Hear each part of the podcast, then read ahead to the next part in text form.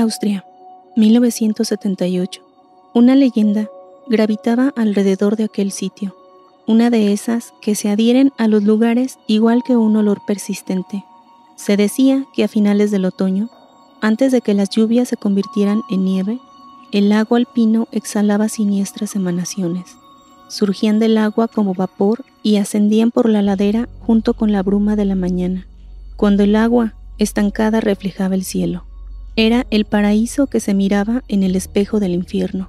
Entonces se podían oír silbidos largos como aullidos, que rodeaban el edificio de finales del siglo XIX en la orilla oriental. La escuela.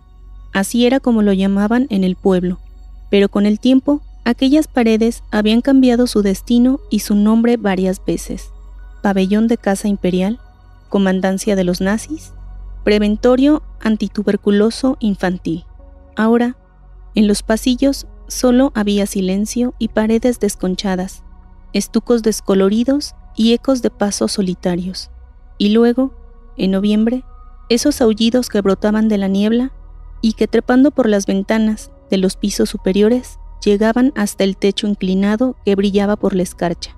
Las leyendas, sin embargo, solo adecuadas para los niños y los ancianos melancólicos, para corazones demasiado tiernos. Agnes Brown lo sabía bien.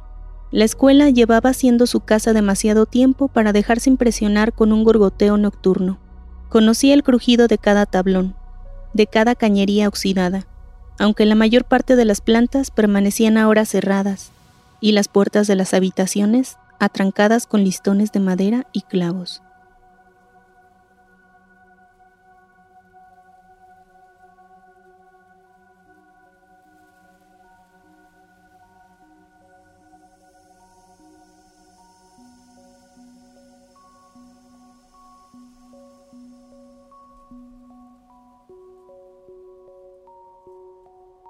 Desde que el edificio se había convertido en un orfanato, los fondos del Estado se habían vuelto cada vez más exiguos y ningún particular había dado un paso al frente para realizar donación alguna. Agnes estaba sola, a esa hora en que no es de noche ni tampoco de día, haciéndole compañía solo la sombra furtiva de una rata y las siluetas de los cuerpos colgados para macerar en la que había sido la nevera. El montacargas crujió al recibir su peso y el del carro. Las cadenas y las sogas comenzaron a chirriar. La jaula vibró y empezó a subir para detenerse pocos metros después con una sacudida. Agnes abrió la malla metálica. El pasillo del primer piso era una larga cinta de un color azul polvoriento, manchado de humedad y tachonado en uno de los flancos con ventanales cuadriculados. La niebla se estaba levantando para tragarse todas las cosas. La luz, los sonidos, incluso los olores se impregnaban con su humor estancado, que olía a hueso. Es la respiración de los muertos, pensó Agnes. Se había hecho tarde, pero Agnes no se movió. Sabía que estaba a tiempo y también sabía por qué. Su gestión, se dijo, es solo su gestión. Apretó las manos alrededor del acero del carrito de las comidas.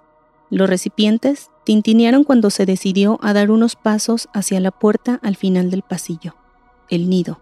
Un pensamiento imprevisto le provocó un espasmo en el estómago. Realmente se trataba de un nido. Se había convertido en eso durante las últimas semanas. Metió una mano en el bolsillo del uniforme. Sus dedos rozaron la tela áspera de la capucha. La sacó y se la caló sobre el rostro.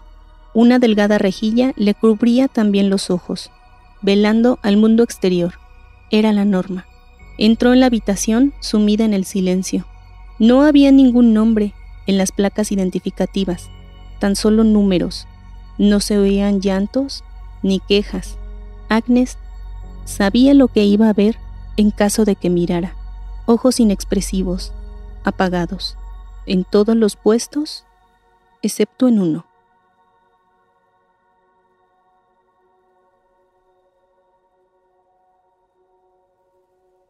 Un paso tras otro, se acercó al puesto número 39. Contrariamente a los demás, el individuo palpitaba de vida. Sus ojos tan particulares estaban alerta, se deslizaban siguiendo sus movimientos. Agnes sabía que el individuo estaba buscando su mirada por debajo de la rejilla de la capucha. Ella la apartaba, incómoda. El individuo número 39 era consciente de su presencia, aunque no debería de ser así. Los puestos que quedaban al lado del número 39 ya no permanecían en silencio. Las respiraciones se habían agitado, como, como si los individuos estuvieran respondiendo a una llamada. El nido era un hervidero, aunque tal vez, quizá tal vez fuera solamente una sugestión.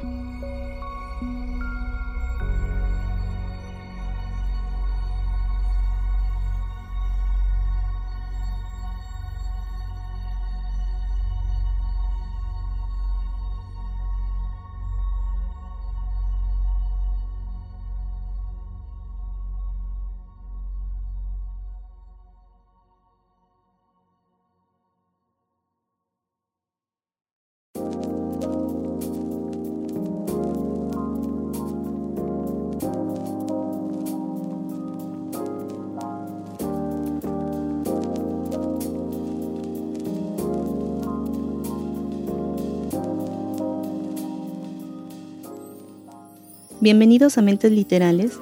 El día de hoy les traigo una novela de una escritora italiana, un thriller muy bueno, diferente. Ya sé que siempre decimos que traemos historias diferentes, pero en esta ocasión creo que la autora ha logrado una novela original y sobre todo unos personajes bastante buenos. La recomendación de esta semana será Flores sobre el infierno, de la autora Hilaria Tutti.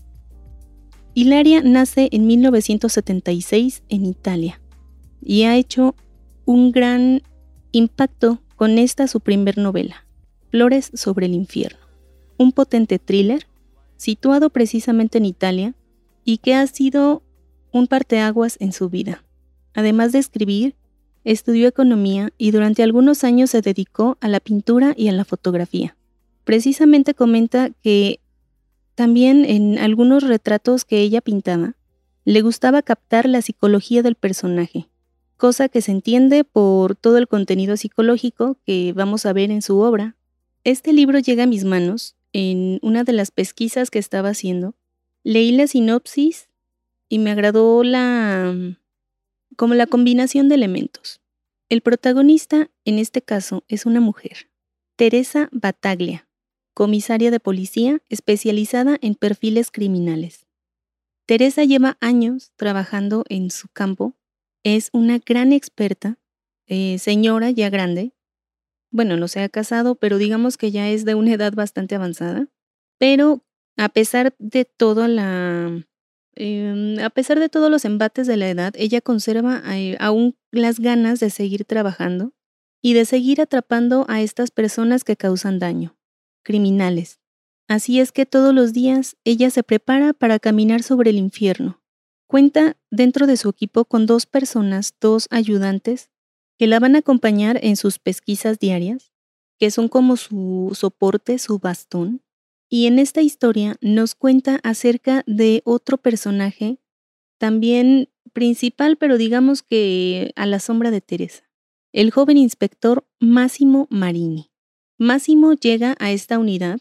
Estamos hablando de que Teresa trabaja en un, en un entorno bastante alejado, entre las montañas. Así es que hasta cierto punto se les hace extraño que un joven citadino, y sobre todo joven teniendo en cuenta la edad del inspector Máximo Marini, decidiera pedir el cambio a este enclave montañoso tan alejado de lo que él estaba acostumbrado a vivir, en donde precisamente no se llevan a cabo investigaciones tan Em, interesantes, digámoslo así, para un investigador. Máximo llega en su primer día y se encuentra la comisaría vacía. Le, le indican que el comisario Bataglia ha salido a un caso, le dan las direcciones y él decide pues llegar, ¿no? O sea, decide que el primer día lo va a dar con el, el pie derecho en su trabajo se va a adelantar a las órdenes y va a llegar a presentarse con el comisario Bataglia en plena escena del crimen. Sin embargo, Máximo no va muy bien preparado que digamos. En primer lugar, no lleva ni siquiera una chamarra indicada para las bajas temperaturas de las montañas, así es que el novato Máximo se está congelando de pies a cabeza. Su carro no cuenta con las medidas necesarias para desplazarse por la capa de nieve que ha caído durante los últimos días, pero por fin lo logra. Después de haberse perdido, de haberse tomado su tiempo, llega a la escena del crimen, ve al grupo de hombres que está reunido y pregunta a un subalterno en dónde se localiza el comisario Bataglia. Le indican, obviamente, en la dirección de esas personas reunidas. El joven Máximo se adelanta y llega a presentarse con uno de los hombres que se encuentran ahí. Para sorpresa de todos, se presenta ante la persona equivocada. Nunca se imaginó que el comisario Bataglia fuera una mujer. Erróneamente piensa que esa mujer con sobrepeso, chaparrita y de aspecto cansado que se encuentra reunida con esos hombres es de algún grado mm, menor, quizás algún forense, alguien de criminalística o de algún puesto diferente. No, se percata de que en realidad está siendo descortés con su, con su principal al mando, con su jefe, y todos se quedan con cara de, ups, el novato ya metió la pata en los cinco minutos que lleva aquí, se hace el silencio, y es cuando el comisario Bataglia, Teresa Bataglia, voltea y se presenta. Yo soy el comisario Bataglia, vas a estar a mi mando, y en primer lugar quiero que bla, bla, bla, bla, bla, y le empieza a dar miles y miles de indicaciones. Obviamente, como es un novato, Teresa piensa hacerlo sufrir, aunque en su interior le cae bien el muchacho, le gusta la iniciativa que tomó de ir hasta el lugar de la escena del crimen, le gustó su iniciativa de presentarse en ese lugar y le causó gracia, hasta cierto punto, que se presentara, pues erróneamente, ¿no? A, otro a otra persona. Sin embargo, no están ahí para divertirse ni para presentarse. Están ante la escena de un crimen muy cruel, muy sádico, que involucra a un hombre. Este hombre se encuentra totalmente desnudo, con la cara desfigurada y los ojos arrancados. determinan en qué momento murió, determinan, tratan de investigar todo lo que pueden acerca de la escena del crimen, la ropa que se les hace, em, pues ya saben, o sea, los de criminalística investigan todo la posición del cuerpo, la ropa que traía, la forma en que murió, la forma en que fue torturado, por qué los ojos en, en específico. Bataglia va investigando todo esto, lo va absorbiendo, porque su principal arma es la mente. Así es como empieza a analizar todo, cualquier detalle relativo a la escena del crimen, y tiene desde el primer momento una mala sensación algo no, no le parece correcto dentro de todo. Está segura que el perpetrador atacará de nuevo. Lleva tantos años en el oficio, lleva tantos años de experiencia que está segura que se están enfrentando a alguien que ha matado anteriormente, que tiene una firma, un propósito y un significado para estas muertes, y que precisamente serán más de una las que lleve a cabo. Empieza las investigaciones. Teresa trata, aunque no puede, mm, como, eh, como ganar la discusión con su diablito interno. Y cada vez que tiene ocasión, regaña y se entromete y mm, le juega bromas bastante pesaditas al novato, a Máximo. Le carga de trabajo, lo hace quedar mal, lo regaña, lo trae cortito. Máximo es como el prototipo de hombre ideal, es guapo, es inteligente, disciplinado, respetuoso. lo describen de una forma muy, muy, muy, muy agradable. Te encariñas con el personaje y hasta cierto punto como que sufres con todo el maltrato que, le proporciona Teresa Bataglia. Pero al mismo tiempo, bueno, a mí en lo particular me pasó, cuando vas leyendo la novela, Teresa se convierte en una parte fundamental de la historia. Es de los pocos personajes que se me quedan desde un primer momento.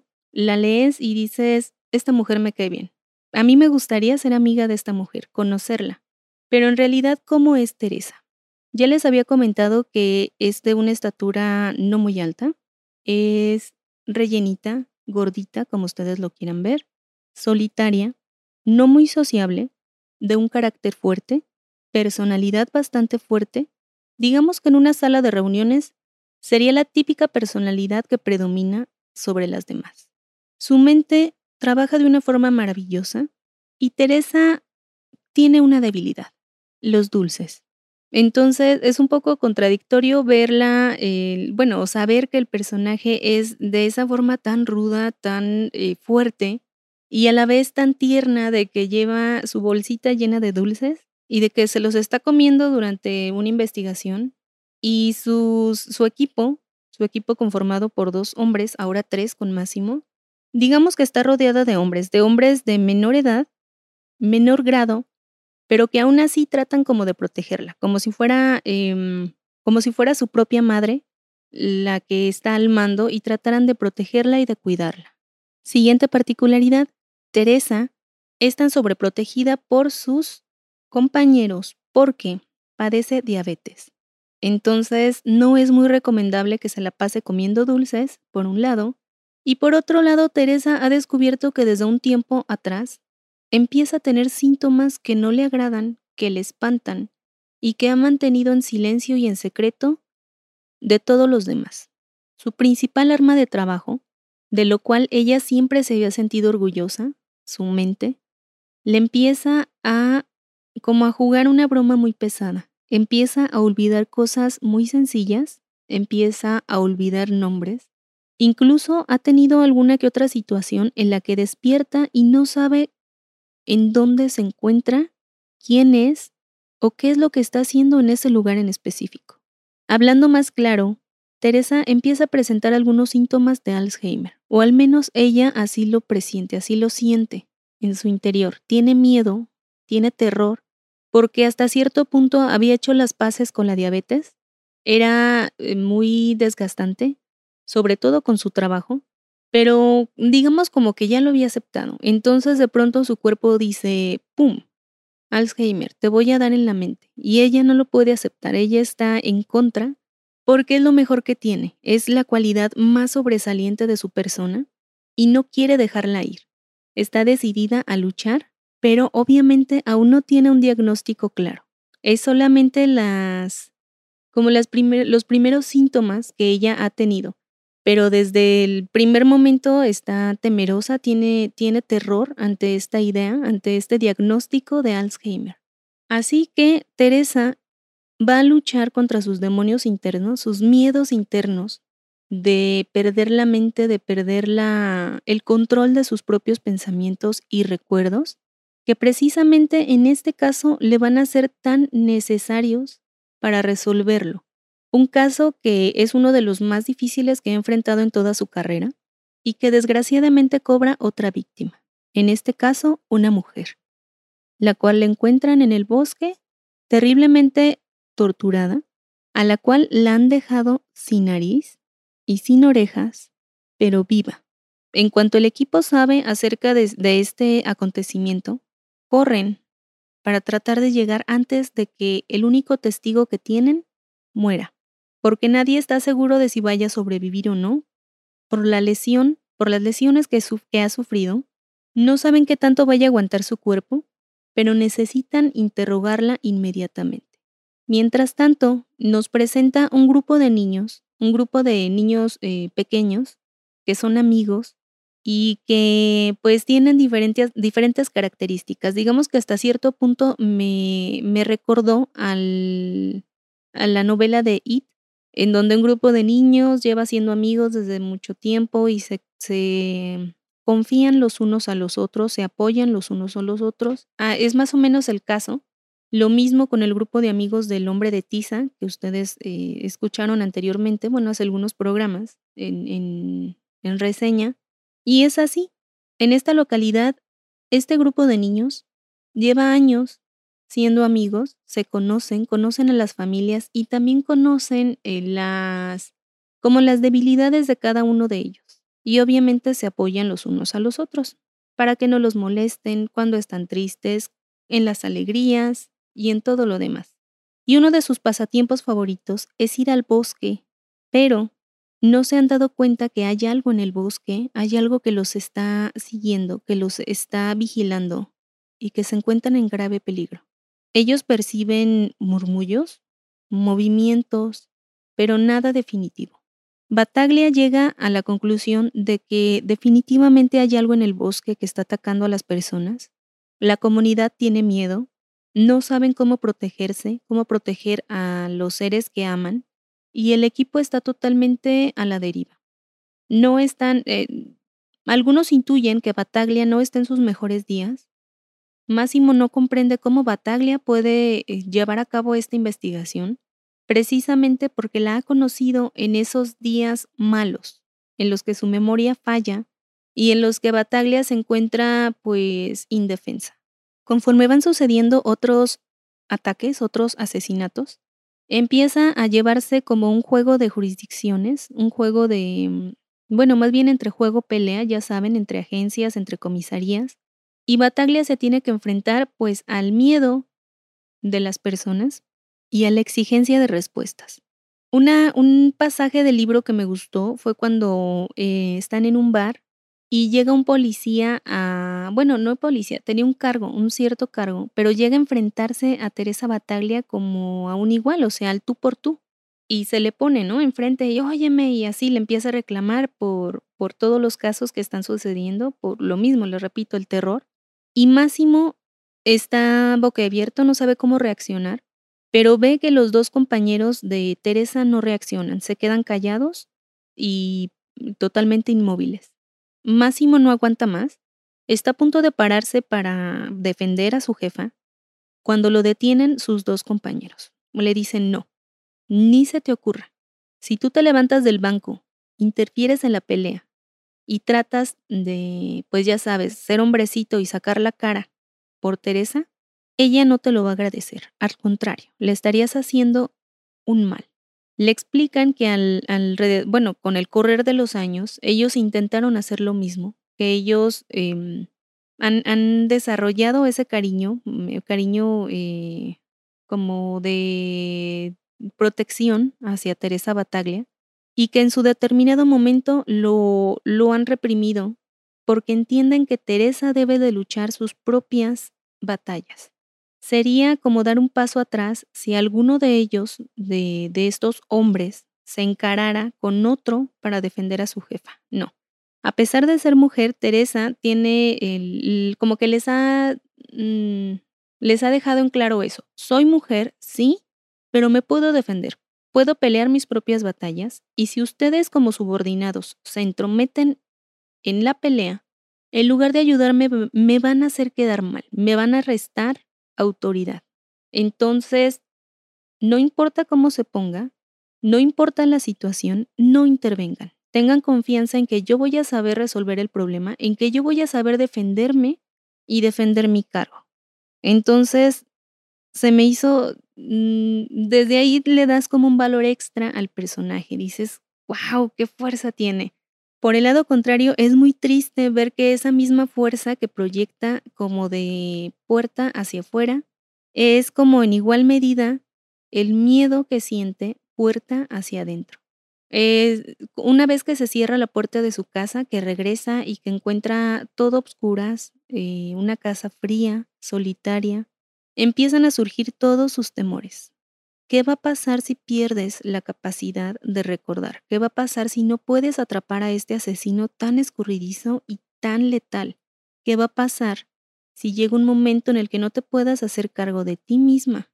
Estás sola, ¿quién te va a ayudar? ¿Quién te va a hacer cargo? ¿Quién se va a hacer cargo de ti? Estas son las miedos y las preguntas de Teresa y los mismos que tú te haces. ¿Qué es lo que va a pasar a continuación con ella? ¿Realmente tiene Alzheimer? Esta es la recomendación que les traigo. Es una novela que a mí me gustó mucho en lo particular.